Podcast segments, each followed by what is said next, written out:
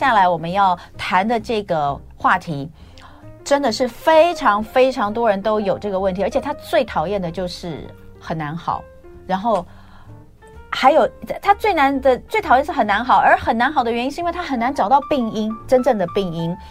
所以，我们今天就好好来讨论一下。其实今天没有办法好好讨论，因为今天时间很短，也只能讨论到一点点。但是呢，有一本书，它讨论的非常详细，几乎把每一个层面都讲到了。所以今天我们就要请到这本《临床实证终结慢性晕眩的前庭附件运动》的作者群之一，好。来到现场，让我们欢迎台北医学大学附设医院神经内科李勋华医师，欢迎李医师。洪文姐好，各位观众好。好，呃，我先来介绍一下你们这一次的这一本书是，真的是一整个医生群对来写这个哈。那呃，包含哪些哪些的这个哪些科？我们这里面呢有神经内科跟耳鼻喉科，嗯、因为大部分眩晕的疾病都会是这两个科别就可以嗯。嗯呃，诊断出来，嗯，然后还有包括一个物理治疗师，对，那物理治疗师平衡复健这一块，还有一个复健科医师宋碧瑜医师，他也一起写了关于这整本书的一部分。嗯、好，所以呃，终结慢性晕眩，好，所以大部分的晕眩都是慢性的吗？没有啊，慢、嗯、呃，晕眩应该有分急性的，对，然后一次一次的，嗯，然后跟慢性的，嗯、那不一定。嗯，那慢性头晕的比例其实占蛮大的部分，然后综合全球的统计，大概有十七 percent 的人曾经有过晕眩，嗯、然后甚至于大部分会变成慢性晕眩。好，我们就来看哦，根据这个刚刚呃李医师所说的，确实这是统计说全球有高达百分之十七的人是受到头晕的困扰，在台湾如果用换算的话，就等于说有近四百万人。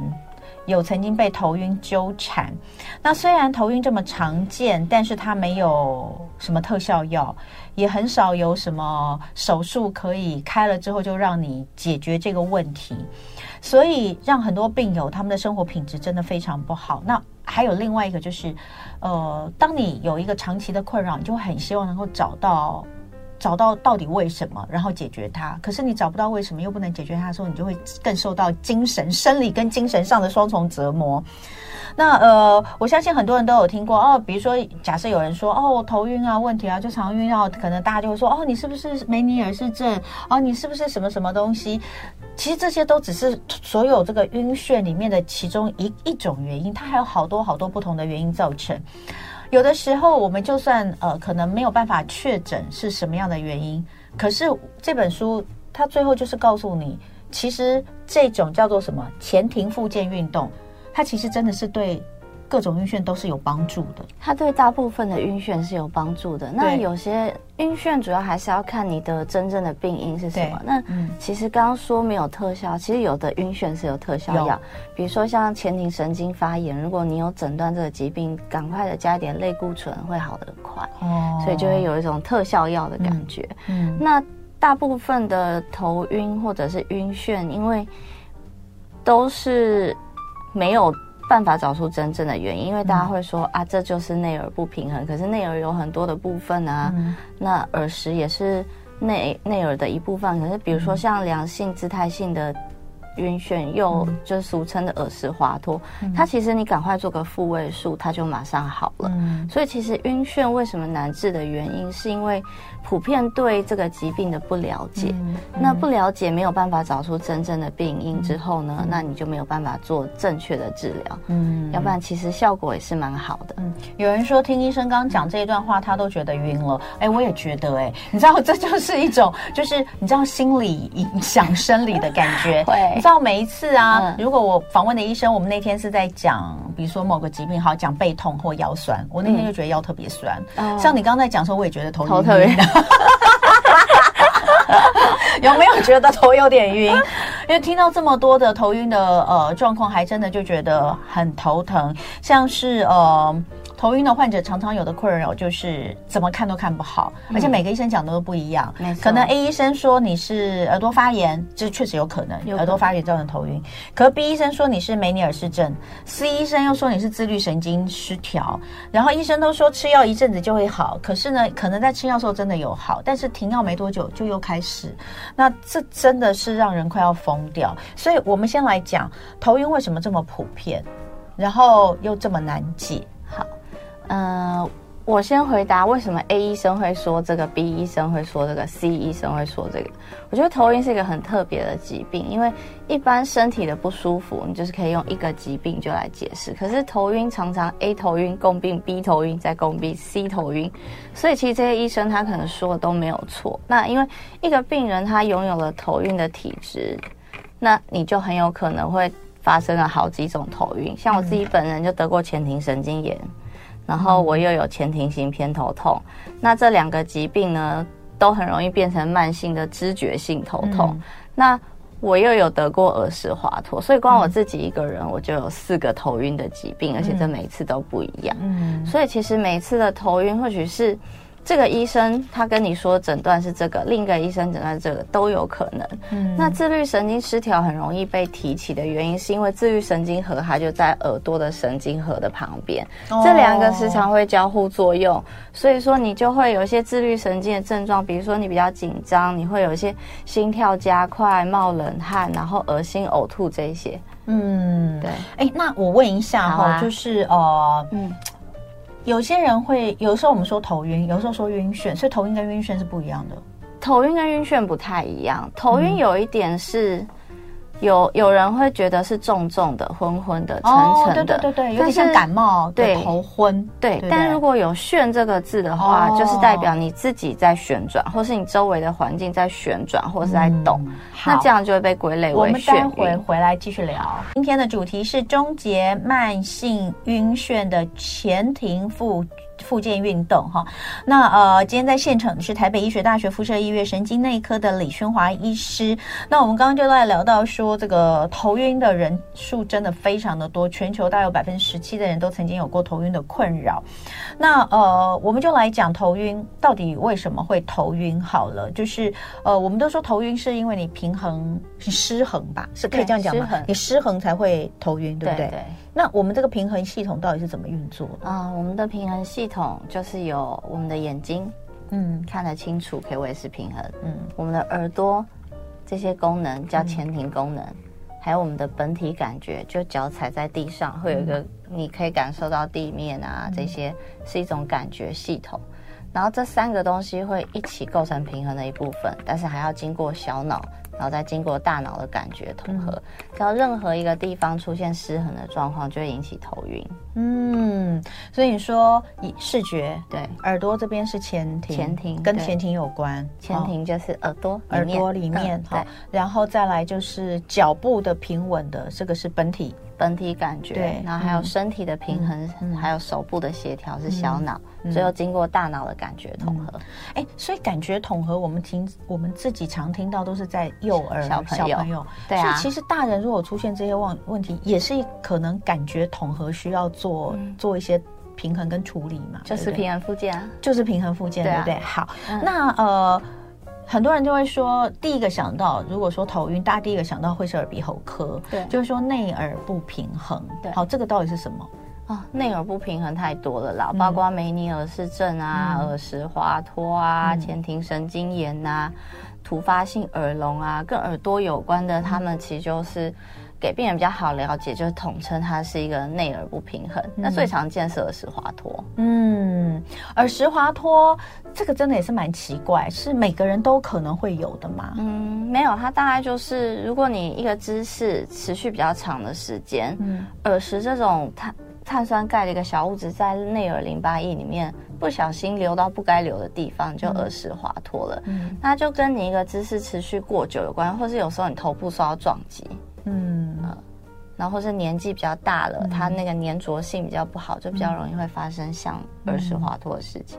因为我妈妈之前深受耳石滑脱的困扰哦，嗯、那呃当然说去复位呃可以去做耳石复位，可是有时候真的有一些奇奇怪怪的原因，让你耳石复位不是马上就可以呃感受到它就是回到原位置，所以我就上网去查了非常多耳石滑脱的资料，才知道他们就有一个说法，就是说你你讲耳石，你可能以为它是一颗小石头，哦、但它就不不。不是，不是，它是其实是有点像，就你刚刚说，它是一个像沙一样，然后粘在，其实就像土石流。有一个，我看到有一个有一篇写说，它其实是是像土石流，它是一堆这样滑过去、滑过来、滑过去、滑过来。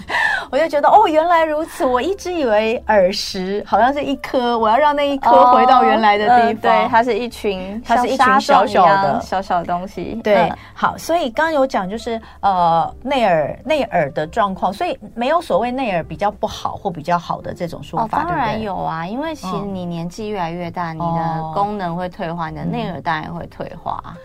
是不是曾经发生过耳石脱落，就会很容易再发生，对不对？不。呃，有有这个趋势，有这个趋势，对不对？因为尤其通常假，尤其假设你是因为年纪大，就像你讲的啊，它里面可能什么弹性啊，或者是粘着度都比较不好的时候，对，有可能这次左耳后，下一次换右耳都有可能，对不对？好，那呃，其实在像在这本书里面都有讲到，我等一下再跟大家讲一下这个书里面到底分成哪几章，讲了哪些问题。那我们再来聊，刚刚你说怎么判断头晕还是眩晕？那就很简单，就看你有没有天旋地转的感觉，对不对？那呃。呃，就是我们去看医生的时候，有时候会面临到一种状况，就是我比较难形容头晕的感觉。像我妈妈因为脚不平衡，我妈妈已经有四年，快要四年，四年呃，快四年前开始出现，她的那个脚不平衡是不是那种呃，就是脚无力哈、也不是腿，她就是脚底板，脚底板的抓地力不见了，她的她的。我听他讲的形容是这样，所以他在走路没有问题哦，他走路不会晃哦，但他走路停下来的那一瞬间就会晃。他说他的脚抓不住，所以我们就看了，就是所有的科，你在里面大概所有的科科别来说，当然不是在这个医院啦，所有的科别大家都看了，就也找不出问题所在哦。那所以呃，也不知道是不是因为这个原因，开始会让他觉得有的时候会会有点昏，那他会讲说我昏。呃，那当出现天旋地转的时候，就是当然耳石滑脱有，就是也有耳石滑脱。那弄弄好之后，当然就不会说什么躺在那边就。但有时候我带我陪他去看医生，我发现就是他很难去形容他到底是怎么昏、怎么晕。可是这个其实对于医生在判断你的病情上面是有决定性的一些关键的这个影响，对不对？嗯，那我们应该怎么怎么去形容？嗯，像我觉得抓地力的那个形容就很好。那其实我们会帮病人去厘清，首先就是分你到底有没有天旋地转。嗯，好，那没有的话，那就是另外一类头晕。那第二个是比较好区分，你是不是晕厥？你是不是觉得快要昏倒？通常都不是。好，那你又排除一个，那你就进入头晕这个部分了。那头晕有很多种，看你有没有伴随痛。如果有伴随痛，或是有时候会痛，有时候会晕，嗯、那比较像前庭型偏头痛。那这个我们就会列入考虑。嗯、那你有没有伴随着听力的问题？嗯，那你有没有在什么样子的状况之下容易去诱发这个头晕？嗯，那你这个晕是头重，还是头痛，嗯、还是头沉，还是你觉得不平衡？嗯，这些。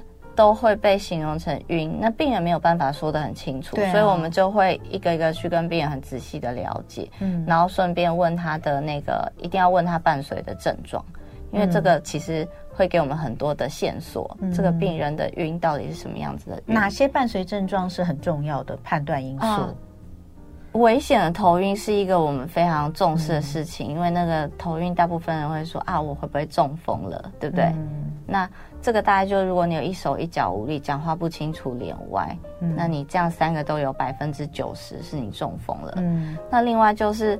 因为我们管头晕的系统是在我们的脑的后循环，嗯、那这个后循环地方都是一些脑干的功能，所以如果你的一些脑神经出现问题的时候，我们也会很担心。比如说你是不是因为动眼的关系，看东西没办法聚焦，看东西变成两个影子，嗯，或者是你有听力的问题。其实听力的问题，大部分的以前的观念是它跟周边型耳鼻喉科的头晕比较有关系，但现在越来越多的证据有。听力不好的病人，他中枢型头晕比较严重、比较致命、比较危险的头晕的机会是增加的。你你再讲一次，听力比较不好的，哦、对，嗯、因为一般人都会觉得听力比较不好，一定是有鼻喉科的问题，因为有鼻喉科管听力嘛。对。嗯、对，可是现在其实已经越来越多的研究告诉我们，嗯、听力不好，它其实暗示。你是中枢系统比较不好，嗯，那周边系统耳朵不好，大部分都还可以维持功能。嗯、但如果你中枢系统不好，如果你是中风，嗯、你是脑癌，嗯，或是你是动脉剥离，那这种都是很危险、很难处理的。嗯，所以我们一定会问听力。嗯，所以这个听，但是、嗯、呃，如果说你有一些听力的问题，你也不要听到这里太紧张，因为假设你的听力不好，它真的是因为呃某些你你已知的状况引起，比如说像呃。听力不好，很多人就说老了都会重听，突然的。突然的，对对，突然的就比较危险。对，所以还是必须去分别哦。那假设你这个是很久以以以很已经持续很久，比如说我我母亲她年轻的时候曾经中耳炎，后来在里面发炎，到最后她其实大概四十四四十岁左右的时候，她就已经一只耳朵就是已经没有没有听觉了。那这个她是一直一直以来的状况。对，所以后面当我妈妈觉得开始晕，她说的晕就是脚步不稳，然后造成晕。他就一直觉得跟他耳朵有关，我们就会告诉他，医生也是这样告诉他，就是说你已经三十年了，不可能现在突然间因为这个原因来来影响。我妈妈就一直很想开耳朵，我想把我耳朵打开看一下。哦，对，其实我觉得他做平衡复健有效。我也觉得，我昨天有看，我也觉得应该有用。哎，这些看起来都是很简单的运动，可是当我自己生病的时候，其实我是做不到的。你我自己是做不到的。我们现在就来把、啊、把这个会造成头晕的种类哈，哎，来说一下。嗯，同样的也是在书里面有分。那其实呃，我们讲我们接下来讲这个每一个都有一张，对不对？对啊、每一个你们都有写一张，没错。呃，会造成头晕的症状，包括像是刚刚医生讲到好几次的前庭神经炎。嗯，这个我真的还比较少听到。不过你自己都有发、啊、都有。有罹患过，还有双侧前庭病变，哦，就两边哈。梅尼尔氏症，这大家比较常听到的，耳石脱落也是很常听到的。前庭性偏头痛，好，多重感官退化的头晕。还有持续性姿势知觉性头晕，好，这些是常见的头晕种类，好，在在这个书上也通通都有写到。那呃，其实，在书上其实有写到，呃，还有分成良性跟危险性。对啊，危险性就我刚刚说的比较像中风，对，比较像中风的。那良性的通常跟姿势比较有关，对不对？嗯，不一定，不一定，这个不一定。哦、好，嗯、那我们就来讲一下这些不同的头晕种类。好啊，嗯，那前庭神经炎呢，它就是比较像是病毒感染，比如说今天病毒感染到鼻子，你就鼻塞；感染到喉咙就喉咙痛；感染到肺你就咳嗽；感染到肚子你就拉肚。它是。感染到你的前庭神经，那因为前庭神经它是管头晕的神经，所以你就容易头晕，甚至于眩晕。那因为前庭神经它最后会汇集成耳神经，所以有时候会有听力的症状。嗯、那这是急性头晕很常见的原因。嗯、那双侧前庭病变呢？它就是比如说以前这个时代的眼泪啦，就是。在过去有点滥用抗生素的时候，它有一些抗生素会造成副作用，会造成两边耳朵的前庭病变。嗯，那梅尼尔氏症好像是一个大家觉得它最广泛的一个疾病，但其实不是啦。其实前庭性偏头痛呢，还跟梅尼尔氏症很相像，但前庭性偏头痛的病人比梅尼尔氏症多很多倍。哦，那梅尼尔氏症它主要是要有一些浮动性的听力方面的问题。嗯，那它是会反复发作。嗯，那耳石滑脱，它大概就是一个动作之后造成一个短暂的一个眩晕，而且它是有呃特定的姿势，然后你的晕也会有特定的方向，然后会伴随着你看到眼睛不正常的一个眼症的跳动。嗯，那前庭性偏头痛其实是真的是第二常见的眩晕症，因为大部分现在对这个诊断也是近期才比较被提出来。因为大部分人都知道偏头痛是怎么回事了，就是它会有单侧波动性的疼痛，中度到重度的疼痛，然后会影响到日常功能，持续四到七十二小时，伴随恶心、呕吐、怕光、怕吵。那这是偏头痛，嗯，但偏头痛它非常的会晕。那偏头痛有非常多的分类，比如说前庭型偏头痛、基底动脉偏头痛。那前庭性偏头痛是很多的，因为它大概就是头痛会伴随头晕，但它是以晕为主的一个表现。嗯，那。它不用每次头痛都一定要伴随着头晕，每次头晕都要伴随着头痛。嗯、但只要它这个晕，它有一点偏头痛的那种体质的感觉，比如说你有怕光、怕吵、恶心、呕吐，或者有一点肩颈酸痛，或者你有一些先驱的症状，看到闪光什么，我们就可以诊断为前庭性偏头痛。那成。这个前庭性偏头痛其实光靠问诊就可以知道你到底是不是，嗯嗯、它是不需要仪器检查，所以很多人去看医生，哎，怎么检查出来全部都正常，可是并不代表你没有疾病。嗯，好，所以我们讲到这个前庭性偏头痛，大家可能头也都昏了哈，刚刚太多了，真的太多了，而且其实其实他们。讲起来、念起来都很像，很像啊！对啊，我我真的非常的佩服医生们哈，就是，所以我们不能当医生哈。那医生讲的都很很清楚，但我们听的都很模糊哈。但是呢，呃，但这还是要知道，而且而且重点就是你要讲清楚你的症状啊。这样子医生就可以很好的做判断，啊、应该这是一个重点。好，啊、我们待会儿继续聊哦。好，今天礼拜三，一同爱自己的主题是终结慢性晕眩的前庭复健运动。呃，在现场的是台北医学大学附设医院神经内科李勋华医师，欢迎李医师。那李医师刚刚其实在前一个小时呢，就跟我们聊到了，呃，头晕有很多种的因素成因，然后你怎么去分别头晕跟晕眩。那在这里哦，我要。这个好好的先介绍一下，这一次哦，李医师跟其他的好几位医师一起合出的这本书，这是原水文化出的，以图解影音哈，呃，来告诉你很多临床实证。让你用前庭附件运动可以去终结你不管是哪一种晕眩，当然有一些晕眩你是可以用药哦，但是呢，其实很多的晕眩你要是一直觉得你没有办法得到很好的改善，或是它总是呃三不五时就来一下，其实做运动。不靠药物，这是一种非药物的方式，但是对你可能会有很大的帮助。所以这本书里面其实它是有二十八支前庭附件运动的影片，应该是扫 QR code 就可以看得到哈。现在的这种书都非常的棒，那里面就会告诉你，呃，当然前面会告诉你到底为什么会头晕啊，那还有各式各样我们刚刚所讲的各种的头晕的种类，那呃都会写的非常的详细。那当然。帮助你啦，帮助你。如果今天你你稍微看过之后，我我觉得是这样，就大家如果看过之后。去找医生会讲的比较清楚，会啊会啊，对于医生的诊断是绝对有帮助的，对不对？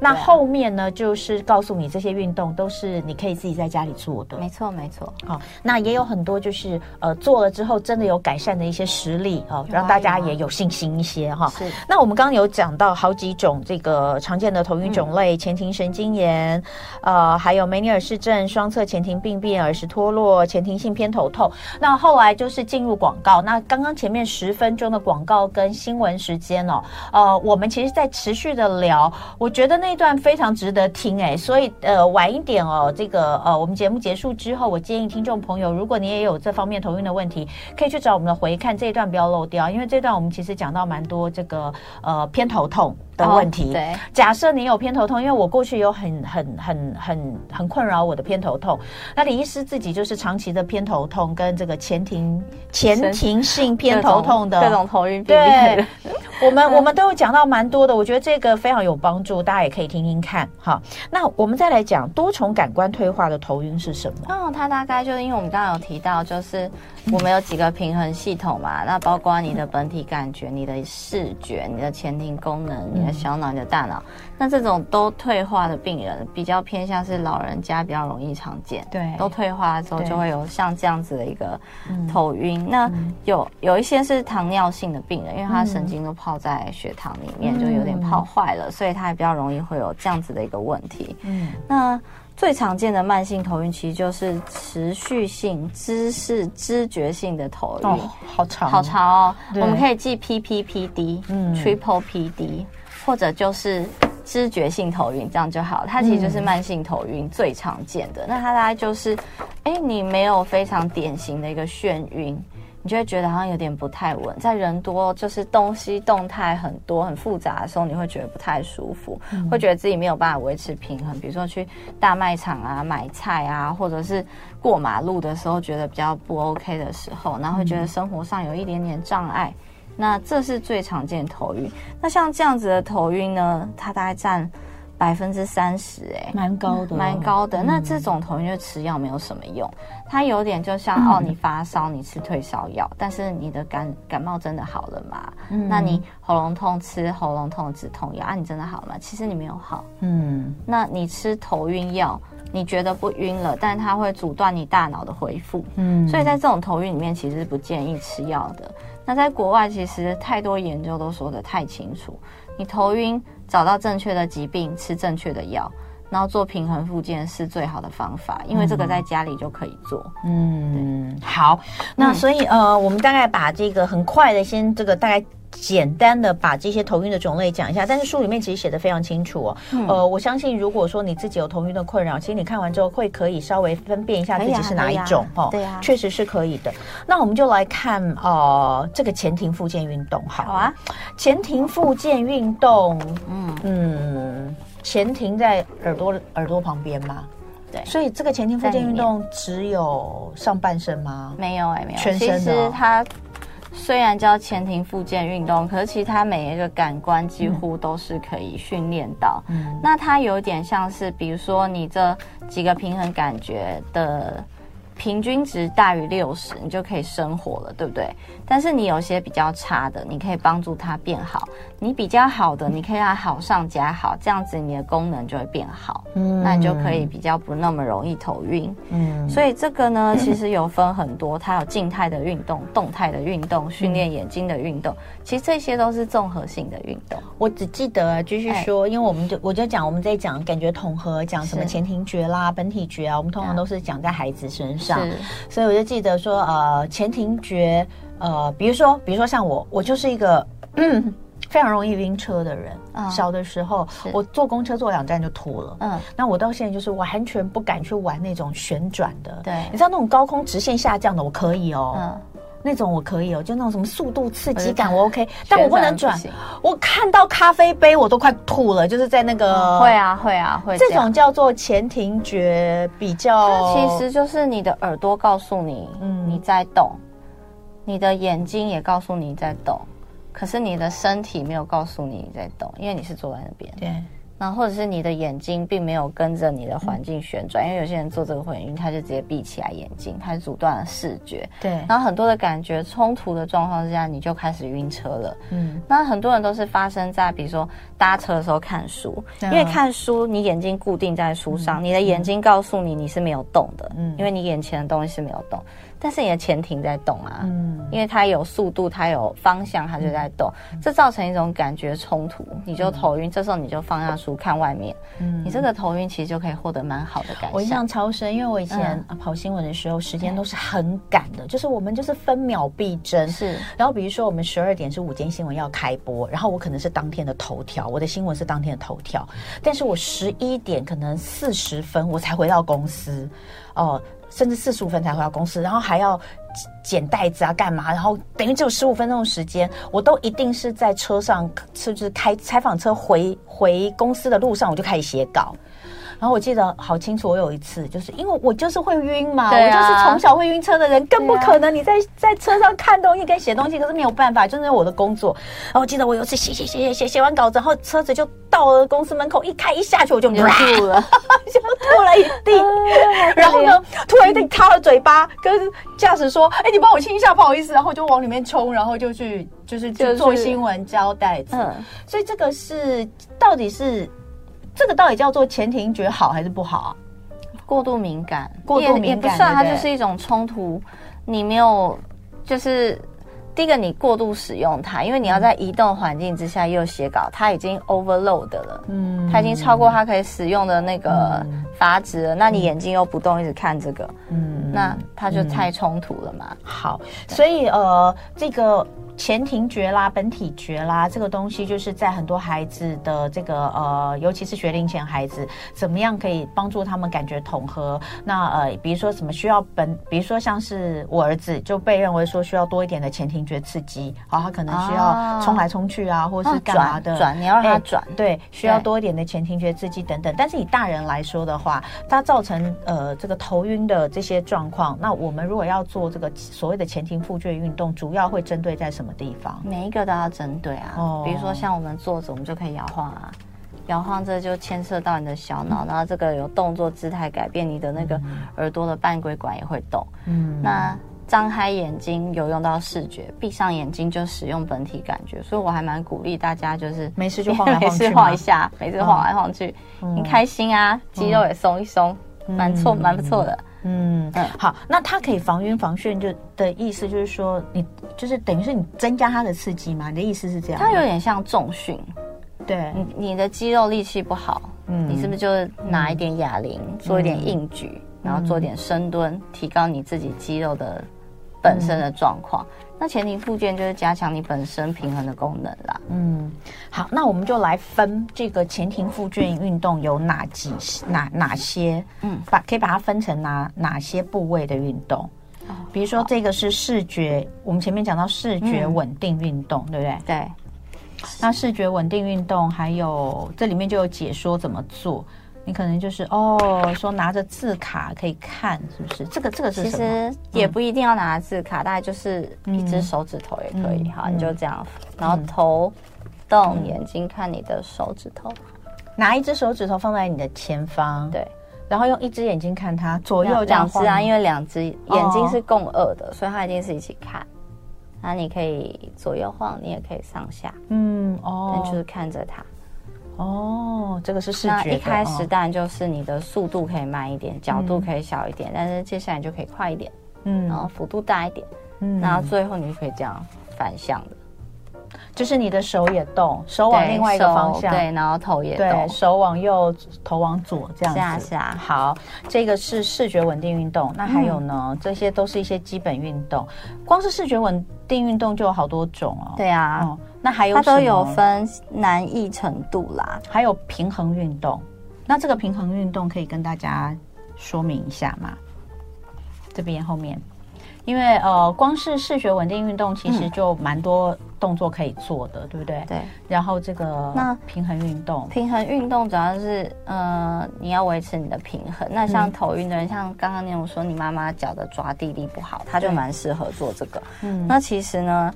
在国外大概就是会，因为你踩在软软的东西上面，会使用到你的本体感觉跟你的前庭功能，所以你的鞋底很重要。你如果是踩就是那种软胶鞋那种，它就对你的平衡功能增加一点点强度，所以你就换成硬底鞋，然后我们就站在地板上面做。嗯，那通常我们就是先一定要避免跌倒，因为做这类的动作都会很容易头晕跟跌倒，所以你一定要站在一个你。平衡不会跌倒的姿势，然后你就站着，张开眼睛，试着维持不要倒。那这个对一般的人来说是一个很简单的运动，但其实对头晕的病人来说，这个并不简单。嗯，那你当你已经可以掌握到你自己的平衡功，觉察到你在这个姿势下你的平衡功能可以维持，你不会跌倒，你就可以慢慢把你的脚步就是收拢。那这样子的平衡的刺激就会变强，嗯，然后接下来你就可以脚一前一后站，嗯，那这个都是张开眼睛做的，嗯，那这些你都做好之后，你就可以闭上眼睛做，嗯，那这个都是在很硬的地板、平面的地板上面做。但我刚刚有提到，如果你踩在软软的东西上面的时候，会训练到你的前庭功能跟你的本体感觉。那这个的进阶就是你可以拿一个枕头或是一个软垫，你就站在上面训练自己的平衡功能。嗯，好，嗯、那这个是平衡的部分。平衡部分其实有蛮多动作可以做的。那呃，待会儿回来我们就来看看有没有实际的。我们刚刚其实已经有一个视觉稳定的告诉大家，我们等一下再来看看是不是请医生示范一些什么样简单的运动给大家。今天一同爱自己，我们来聊的是前庭复健运动，可以帮助晕眩病人，尤其是慢性晕眩病人有很好的一个呃。算是自己来为自己在家里面做一些运动，就可以有很好的改善哦。那在现场的是台北医学大学附设医院神经内科的李勋华医师，李医师跟其他的好几位医师有、跨科别的来跟大家呃，以这本书哈、哦，原水文化出的呃前庭复健运动的这本书呢，希望能够给所有有晕眩的这个朋友们一个在家里面就能够自己做运动的一个指引哦。那前面呢，则是针对各种引发头晕。或晕眩的可能原因来做一个讲解，这个其实是帮助你认识、了解自己可能是哪一种。那你在看医生的时候，其实也可以帮助医生做更好、更正确的诊断。那刚刚有示范一些动作，但但这些动作真的有一些蛮简单的，就是转一转啊什么的哈。但你就是看一下这个书里面，呃，每一个动作它都会有 QR code，你可以去扫，然后就可以有影片，呃，教你如何操作。不我我现在比较想要知道，就是说，那在做这些前庭复健运动的时候，有没有什么地方要特别注意的，尤其有很多可能他，他、哦、第一个他可能是年纪比较大，第二个他本来就有点晕，嗯、会不会这个要注意什么事情，嗯、免得有一些安全上的疑虑？哦，当然安全是最重要的啦。嗯、首先就是你一定要在一个安全的环境之下做这些事情，比如说周围很多杂物，这样就不要。嗯，那因为做这些呢，它都会带着一点点头晕的感觉，因为它就是训练你的平衡功能，那给你一点点压力跟。挑战的时候，你会觉得有点不太舒服，那你就有可能会跌倒。嗯，所以你就是要在一个比如说安全的地方，比如说床附近，或是周围空旷的地方，或是旁边有一些扶手等等，这样就会比较好。然后呢，呃。因为我们很多都是老人家，那老人家可能会有一些颈椎跟腰椎的问题，那或者是脚比较没有力，那这些就是你要稍微去留一下自己本身的状况。嗯、那今天如果你已经蛮头晕的时候，你不要刻意去做，因为你已经不太舒服了。这种动作都是运动，都是持之以恒的，嗯、所以你就是。等你好一点再开始做。嗯，那如果你做了有点晕，你还是要持之以恒的做下去。就像我们是去运动完，我们的肌肉也会酸痛。嗯，但这长期下来是有好处的嘛？肌肉酸痛只是一时的嘛。嗯，所以大概就是这些。嗯，那呃，这个后面。呃的前庭附件运动有分，就是我们刚刚说的各种的呃各部位的稳定哈或平衡的，但后面就有针对各种晕症的运动参考。嗯，那这种各种运动的，呃，所以所以如果今天呃我们的听众朋友他有晕眩的问题，他是要照前面所有的运动都要做一轮，还是直接照后面？各种晕症，如果他很确定他是哪一种晕症的话，就用这个对症下药的运动方式。可以先用对症下药的运动方式。嗯、那其实这里面的这些动作这么多，你不一定要每个都做完，嗯、但重点就是你要持之以恒的花时间下去。那一天是要做多少时间，或是一天大概就选个一两种、两三种，然后一次练习一到两分钟开始。嗯、那当你的状况越来越好的时候，你就可以增加这个时间。然后一天要做几次？一天可以做一到三次都可以，都可以。其实你有时间就可以做。嗯。那这里面其实也有一些例子，就是真的是呃，有蛮多人透过这个方式来呃，让自己的晕眩有改善。所以你自己的病人也是有这样的。对啊，嗯、我最喜欢提我的宜兰婆婆了。嗯、我的宜兰婆婆第一次来看我的时候，她是家人推轮椅进来的。嗯。但他其实因为住很远，他不太可能来医院，让我们一直频繁的教他复健。对，所以我就教他平衡复健，让他带回家做。那其实婆婆这种就是年纪大了，她有点退化，她有点知觉性头晕，那她又有点担心自己会跌倒，很多原因加在一起。当然我们会给他一些药物，但主要还是以平衡复健为主。因为在台湾的社会，你不给病人药，病人还是会觉得有点不安。了解，嗯、所以我们会给一点点，但其实它并不是主要治疗，主要治疗是前庭复健。然后后来我很感动，因为这个婆婆呢，她来的时候是坐轮椅，儿孙推着她，她已经困扰很多年了。他最后呢自己在宜兰，嗯，搭公车去宜兰火车站，嗯，从宜兰火车站搭火车，嗯，火车蛮颠簸的哦，这对平衡蛮考验的。他不高铁，然后搭到台北火车站，然后搭到台北火车站自己再转捷运。到景安站，景安站再搭公车来双河医院，嗯、请我喝了一杯咖啡。哦，哦，我真的非常非常感动。嗯，他就只有做平衡复健而已，我就只有看过他一次。哇但他多久的时间？他这样乖乖的大概一个月就改善了。哇，这真的是太厉害！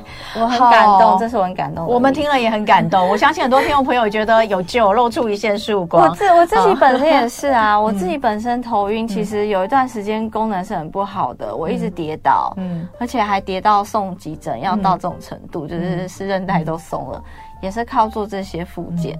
在国外大家都做复健，大家也没有吃药啊。好，所以哦，今天非常感谢这个台北医学大学附设医院神经内科的李勋华医师来跟我们分享。那这本书呢，也分享给大家哈，可以上网去找这个前庭附件运动哈，终结慢性晕眩，原水文化书，希望对大家有帮助。再次的感谢李医师，谢谢。我想要提一下哦，这上面的医师其实分布北中南哦，所以其实大家都如果真的觉得有需要，都可以去找，可以去找。那我们是一群好。朋友，我们一起写的，对，有真的北中南有台中有高雄，好都有，所以大家如果有这个呃看到书的话，这个都可以这个按图索骥哦。如果有需要的话，可以去找这些医生的协助哈。谢谢李医师，谢谢。就爱点你 UFO。